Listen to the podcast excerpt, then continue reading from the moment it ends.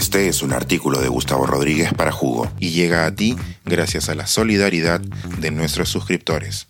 Si aún no te has suscrito, puedes hacerlo en www.jugo.pe. Ahora puedes suscribirte desde 3 dólares al mes. La época de época. Las mudanzas de negocios en nuestra ciudad no nos ocultan tendencias siniestras. Durante algunos años viví y trabajé a unos metros de una librería que gozaba de una ubicación estelar en Lima.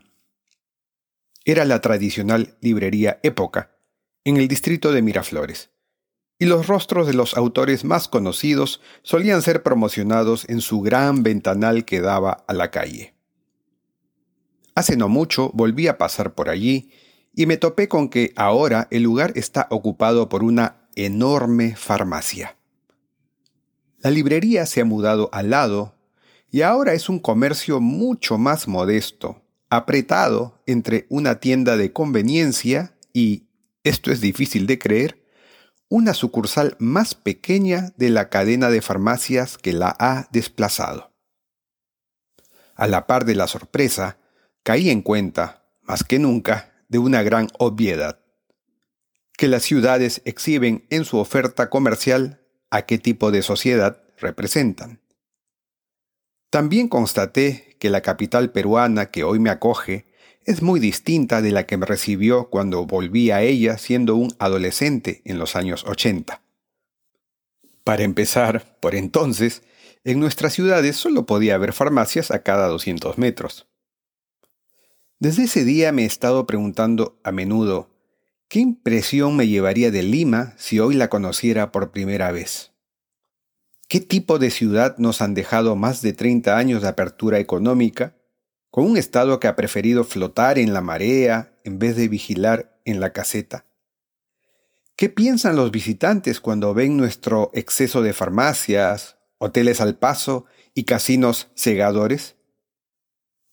Tal vez piensen que los peruanos, o más exactamente los limeños, somos personas que nos enfermamos mucho, que practicamos con vehemencia los amores clandestinos y que apostamos a las probabilidades, lo que no podemos conseguir con la planificación.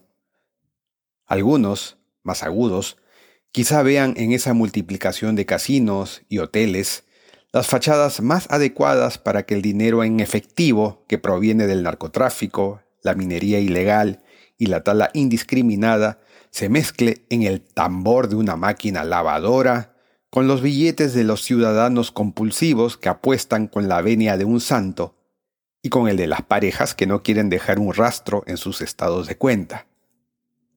Lo más seguro es que los arreglos entre esos empresarios de la ilegalidad y las autoridades que entraron en política para lucrar en vez de servir, nos estén demostrando en los letreros luminosos, en la publicidad y en los patrones de consumo las consecuencias de sus pactos. Pactos a los que, lamentablemente, nos vamos acostumbrando sin chistar.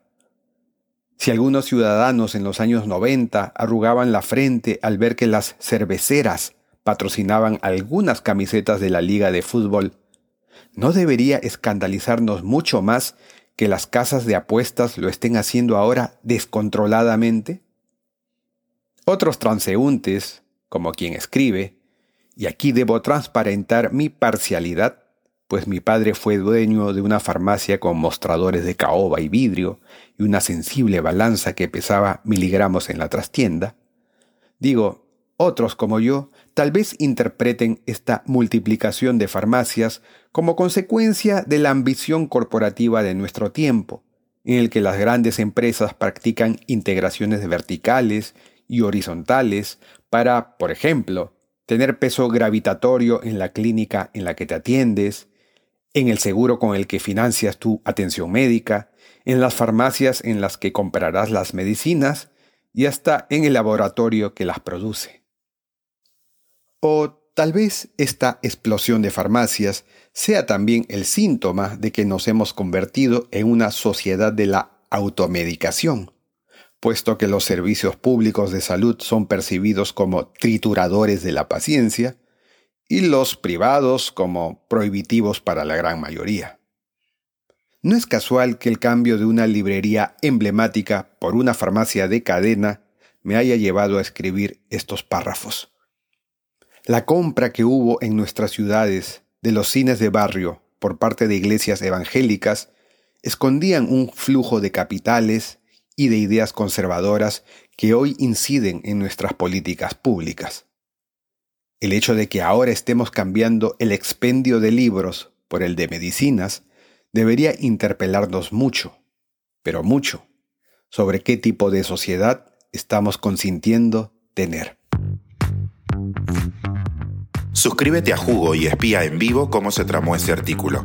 Nuestros suscriptores pueden entrar por Zoom a nuestras nutritivas y divertidas reuniones editoriales. Suscríbete en www.jugo.pe.